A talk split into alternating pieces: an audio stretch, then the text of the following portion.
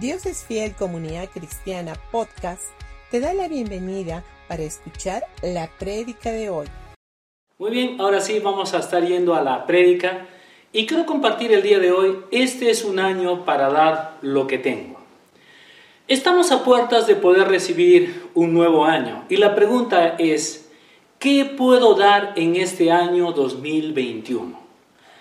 El apóstol Pedro cuando fue llamado, lo único que él podía ofrecer eran peces y una barca, pues él era un pescador. Sin embargo, cuando fue salvo por Jesucristo y lleno del Espíritu Santo, pudo ofrecer mucho más que eso. Él empezó a ofrecer vida eterna en Cristo Jesús y hubieron milagros, prodigios, sanidades, y todo esto comenzó a fluir en la vida de él. ¿Por qué? Porque Cristo estaba con él.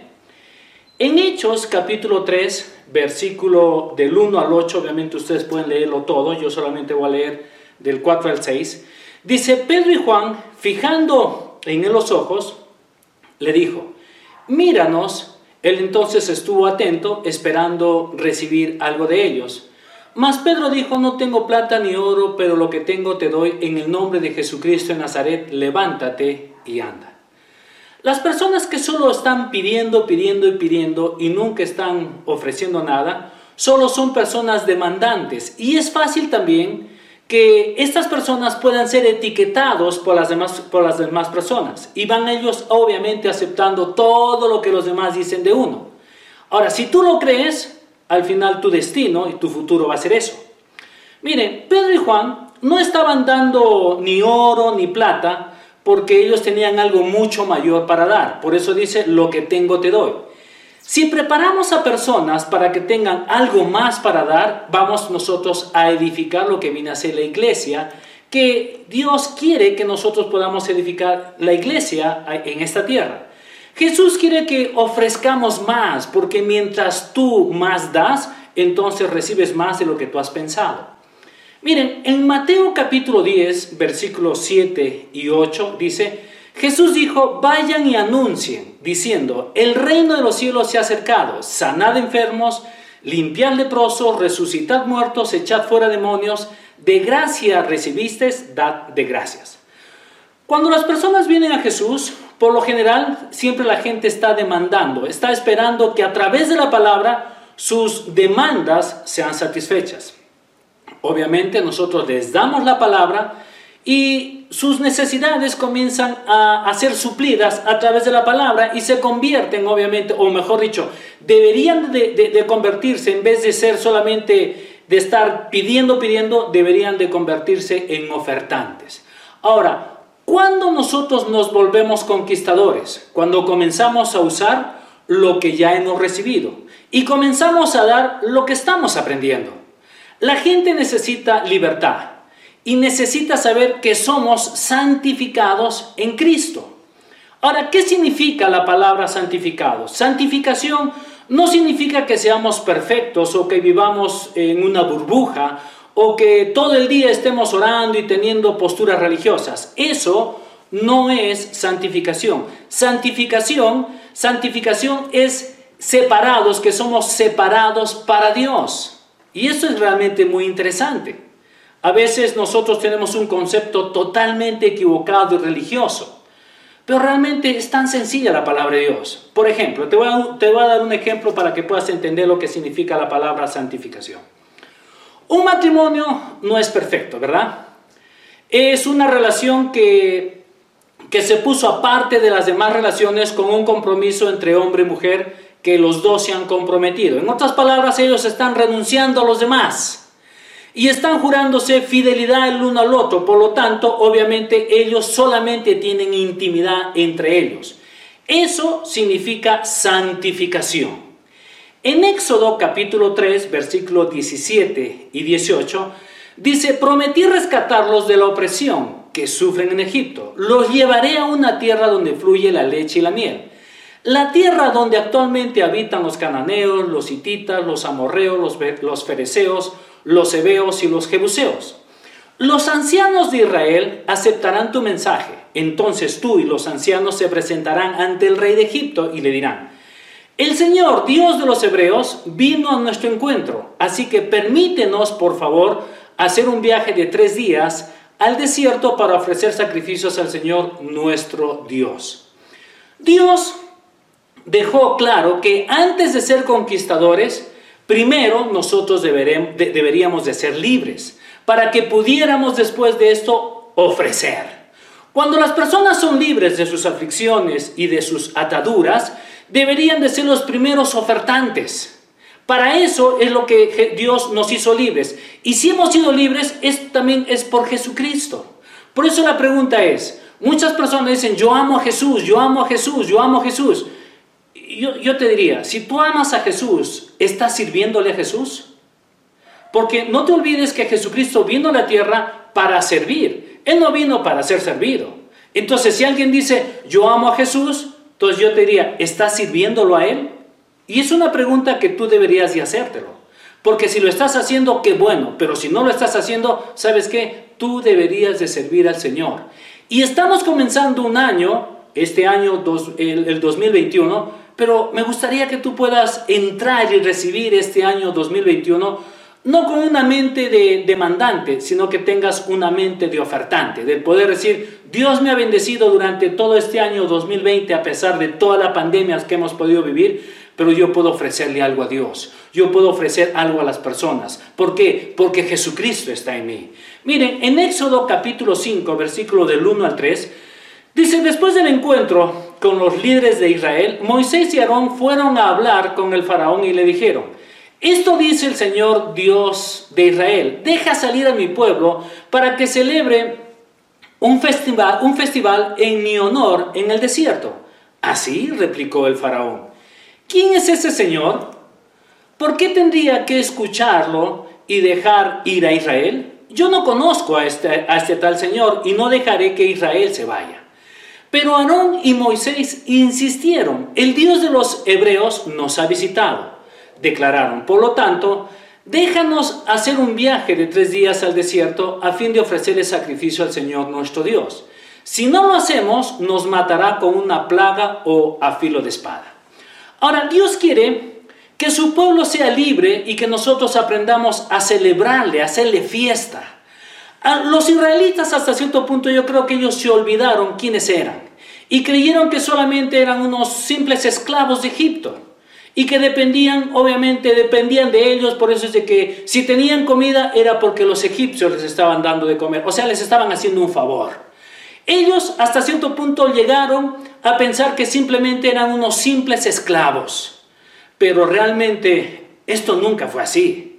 La realidad fue totalmente diferente. Fue a causa de la sabiduría de José que en los tiempos, en los tiempos antiguos pudo comer todo este pueblo de Egipto. No fue a causa que de Egipto que, Israel comiera, no, fue totalmente diferente. Nosotros no estamos bien, en el, no estamos bien a causa del mundo. El mundo está bien a causa de nosotros, de la iglesia. Nosotros le damos el sabor al mundo, ¿sabías? Por eso es de que la Biblia dice que nosotros venimos a ser la luz de este mundo y, y venimos a ser la sal de la tierra. Y sabes que como sal y como tierra, nosotros tenemos algo mucho para ofrecer. Pero lamentablemente, a veces la iglesia y en este tiempo de pandemia nos, hemos, nos estamos acomodando. Estamos diciendo, no, está muy bien que los pastores pasen eh, eh, este, los devocionales, lo cual lo vamos a seguir haciendo, que la pastora siga escribiendo, lo cual lo vamos a seguir haciendo. ¿Y sabes por qué lo hacemos? Porque nosotros queremos que la iglesia, en este caso ustedes, sigan creciendo en la palabra, pero también es un tiempo en que nosotros tenemos que comenzar a dar. O sea, si tú quieres convertirte en un ofertante, lo primero que tienes que hacer es comenzar a dar. Deja de estar en una posición muy cómoda y decir, no, que ellos lo hagan. No, ahora tú tienes que hacerlo. Miren, en Éxodo capítulo 1, versículo del 8 al 14, dice, tiempo después subió al poder de Egipto un nuevo rey que no conocía nada de José ni de sus hechos. El rey le dijo a su pueblo, miren, el pueblo de Israel ahora es más numeroso y más fuerte que nosotros. Tenemos que idear un plan para evitar que los israelitas sigan multiplicándose. si no, si no hacemos nada y estalla una guerra, si salieran, eh, si, se aliaran con nuestros enemigos y pelearan eh, contra nosotros, y luego se, se, escaparían del reino. Por lo tanto, los, los, egipcios esclavizaron a los israelitas y les pusieron capataces despiadados a fin de, que, a fin de subyugarlos por medio de trabajos forzados. Los obligaron a construir las ciudades de Pitón, de Ramsés, como centros de almacenamiento para el rey. Sin embargo, cuanto más los oprimían, más los israelitas se, multiplicaban y se esparcían. Y tanto más ah, se, alarmaban los egipcios. Por eso los egipcios los hacían trabajar sin compasión, les amargaban la vida esforzándolos a hacer mezcla y fabricar ladrillos y hacer todo todo el trabajo del campo. Además, eran crueles en todas sus exigencias. Ahora miren, el faraón se aprovechó de toda esta opresión y comenzó obviamente a hacer que el pueblo de Dios no se multiplicara y es más, lo que este faraón sacó un edicto para que todos los niños varones sean, eh, sean asesinados o, que los mataran. Y sabías de que hasta cierto punto, si lo traemos todo, toda esta historia y lo ponemos en nuestra, en nuestra realidad, nosotros podemos ver también que Satanás tiene una estrategia. ¿Y sabes cuál es la estrategia? Que Él no quiere que nosotros nos multipliquemos. Él quiere que nosotros nos quedemos totalmente pasivos, tranquilos, conformes con lo que tenemos. Y esto no es el plan de Dios. El plan de Dios es que nosotros como iglesia nos, comencemos nosotros a multiplicarnos. Y eso es tan importante que nosotros podamos entenderlo. Tú y yo tenemos un llamado. Y el llamado no es de estar sentados. El llamado es de comenzar a hablar de lo que Jesucristo ha hecho y está haciendo en nuestras vidas. En Éxodo capítulo 5, versículo del 5 al 20, lo cual no lo voy a leer, pero ustedes lo pueden hacer, solamente les voy a, a resumir algunas cosas. En toda esta porción de la palabra podemos ver que el faraón comenzó a exigir cada vez más al pueblo de Israel que producieran la misma cuota de ladrillos. Y cada vez era la esclavitud cada vez era mayor, el maltrato hacia el pueblo era, era insoportable. ¿Por qué? Porque el faraón les había dicho, ustedes son ociosos, lo único que ustedes quieren es, es, ir y adorar a su Dios y hacer fiesta. Y obviamente el faraón no entendía lo que Dios quería hacer y ellos comenzaron a oprimir a todo lo que era el pueblo. De igual manera o de igual forma, el diablo está tratando de, de, poner mentiras en, nuestra mente, en nuestro corazón. ¿Por qué? Porque lo que él quiere es de que nosotros no le sirvamos. Él quiere que nosotros simplemente seamos cautivos en lo que estamos haciendo y no salgas de ahí. El diablo pone ideas en la cabeza de las personas para que solo le demos un poquito de tiempo a él, nada más. Pero ojo, inclusive Dios dice, ya puedes darle un poco de tiempo, pero eso sí, no tengas compromiso con Dios. En otras palabras, lo que el, diablo quiere es de que nosotros le podamos dar migajas a Dios. ¿Y sabías? Esto no es correcto. Luego comienza a atacar poniéndonos más trabajo. Como resultado, los cristianos dedican poco tiempo o nada al Señor.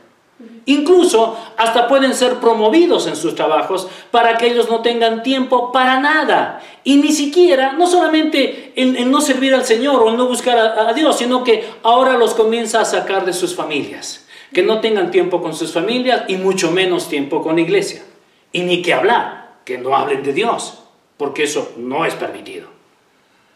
Eso es lo que realmente está haciendo el diablo. Está apretando, está tratando de oprimir a las personas.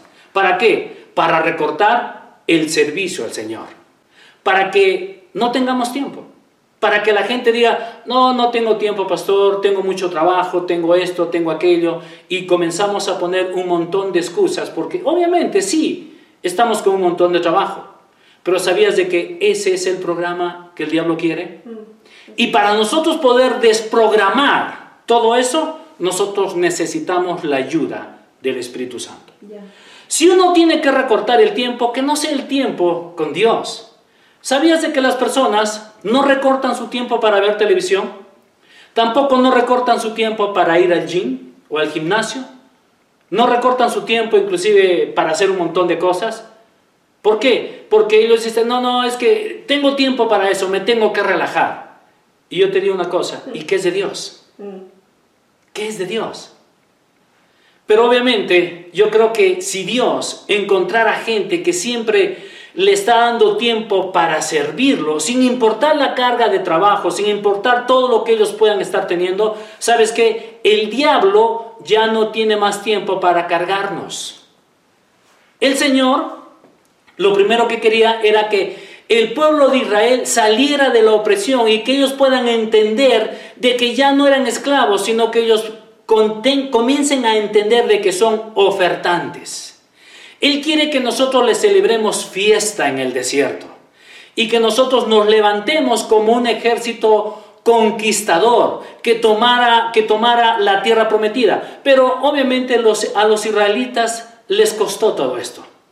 Ellos no tenían, no tenían una mente de ofertantes, sino que ellos tenían una mente de esclavos. Una mente tan estrecha que no les permitía ver lo que ellos eran o lo que Dios quería hacer en la vida de ellos.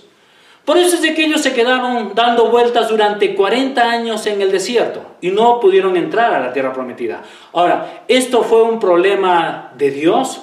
Para nada. Esto fue un problema del pueblo. Dios, yo creo que Dios hasta cierto punto se fastidió al ver que el faraón había cautivado hasta cierto punto la mentalidad de, de todo su pueblo. ¿Por qué? Porque su pueblo, en vez de ver a un Dios que estaba al lado de ellos. Y es más, Dios siempre hizo milagros en la vida de ese pueblo. Pero ¿qué sucede? Que cuando ellos estaban con una mentalidad de esclavos, ellos no podían ver lo que Dios podía hacer en, ellos. Y ellos lo único que hicieron es, es que nosotros somos unas langostas, somos pobrecitos, no podemos ofrecer absolutamente nada. ¿Por qué? Porque eso es lo que el diablo quiere. Lo que el diablo quiere es primero que tú seas, o, él quiere que tú te quedes siempre esclavo por siempre. Pero lo que Dios quiere es de que nosotros podamos salir de esa esclavitud y que nosotros podamos ser ofertantes y que nosotros podamos acercarnos a Dios y hacerle fiesta a Dios. Por eso la palabra de Dios dice, deleítate en el Señor. ¿Cuándo Dios hace milagros? ¿Cuando yo estoy en una postura aguada o cuando yo vengo delante de Dios? Sin importar lo que estoy viviendo, yo vengo y le comienzo a hacer una fiesta. ¿Por qué? Porque lo primero que Dios quiere es de que nosotros cambiemos nuestra mentalidad. Como dije en, uno de los devocionales del día 24, eh, Jesús nació de noche. Ahora, ¿y por qué de noche? Porque cuando la noche está muy oscura es cuando el Salvador comienza a obrar en tu vida y en la mía.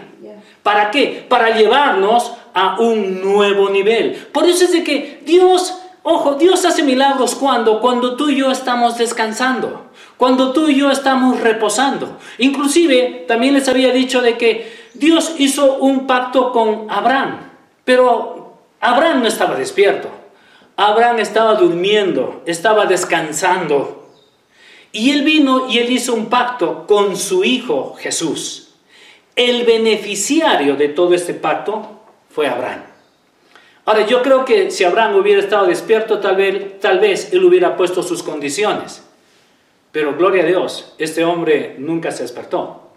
Y sabías de que cuando tú y yo descansamos en Cristo Jesús, Dios comienza a hacer milagros en tu vida y en la mía.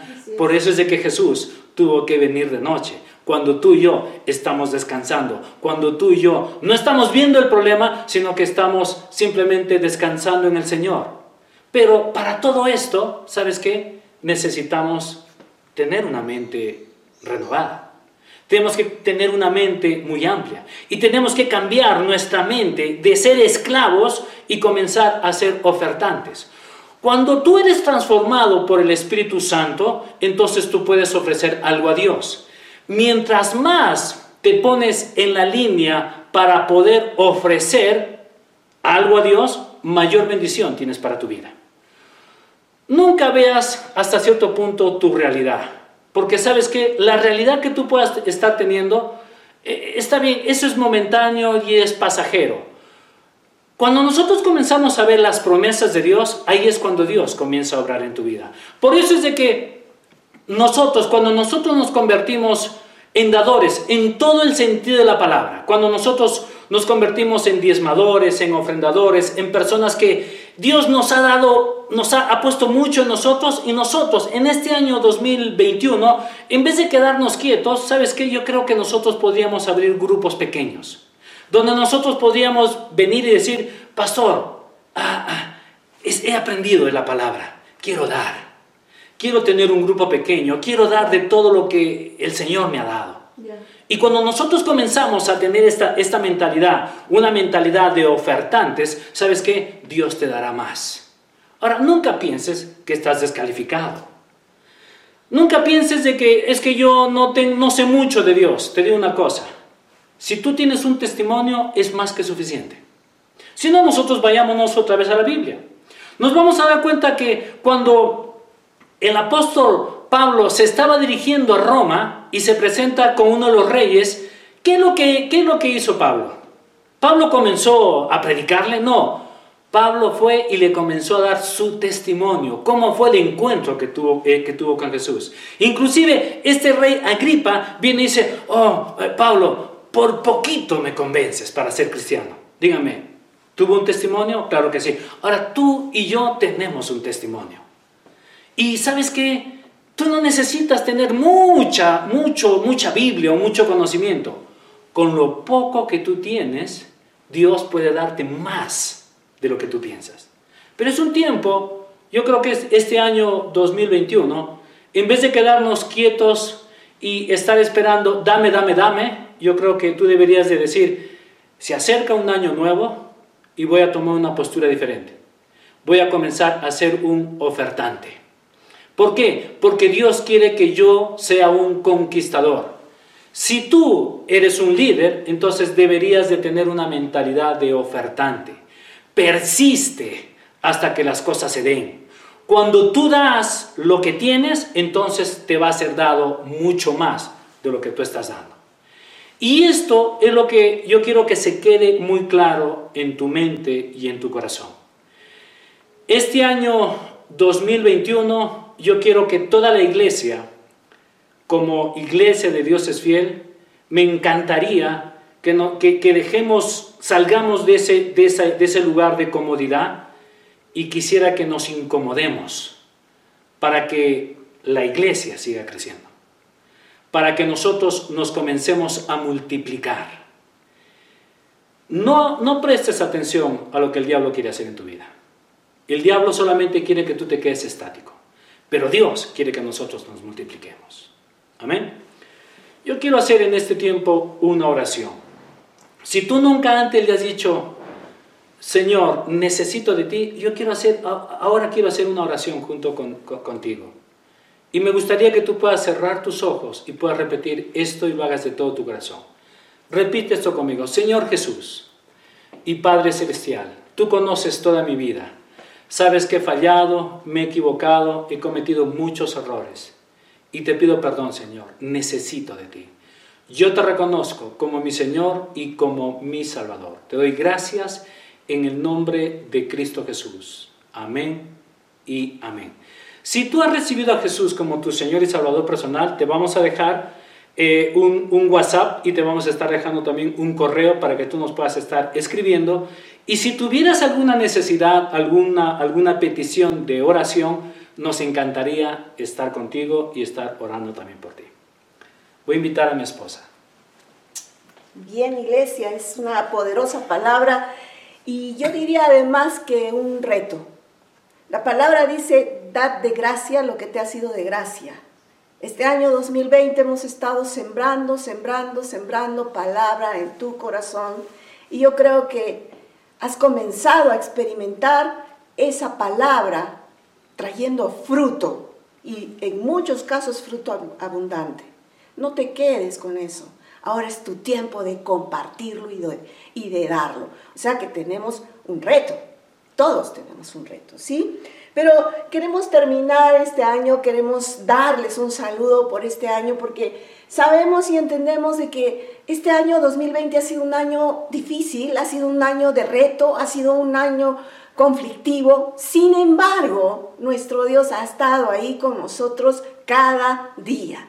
Correcto. Hay testimonios, conocemos testimonios de hermanos, de familias que nos han dicho, pastores, este año ha sido de bendición. A pesar de la pandemia hemos recibido nuestro milagro y estamos hablando de cosas sorprendentes, de sanidades, de matrimonios restaurados, de relaciones familiares restauradas, de negocios en crecimiento. O sea, estamos hablando de milagros. Eso es lo que nuestro Dios ha hecho en este 2020 por su iglesia, por los que han creído a su Dios.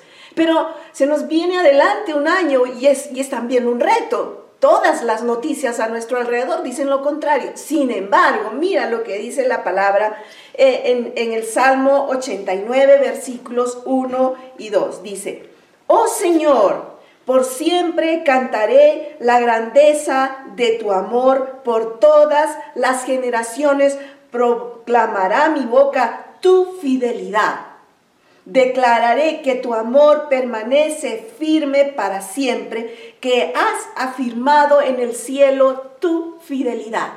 Lo que nos ha llevado adelante este 2020 ha sido su fidelidad. Cuando nuestra fe fallaba, su fidelidad estaba ahí, su amor estaba ahí y su poder estaba ahí para con nosotros. Así que iglesia, expectantes del 2021, porque nuestro Dios lo que ha hecho en el 2020 lo va a multiplicar para el 2021. Y estemos creyendo por cosas tan sobrenaturales que el mundo a nuestro alrededor dirá, que tienen ellos? Yo quiero tener. Lo que tenemos nosotros, iglesia, Dios es fiel y todos los creyentes es a Jesús. Así que con Jesús tenemos victoria. Él es nuestra esperanza porque Él es nuestro Salvador. Iglesia, un feliz, año. y próspero, bendecido año 2021. Iglesia, los amamos mucho, que Dios los bendiga. La próxima semana es el primer domingo del año 2021 y no se olviden, vamos a estar teniendo nuestro servicio de la Santa Cena y quisiéramos que desde ya estén listos con lo que viene a ser los dos elementos, el pan y el vino. Que Dios los bendiga familia y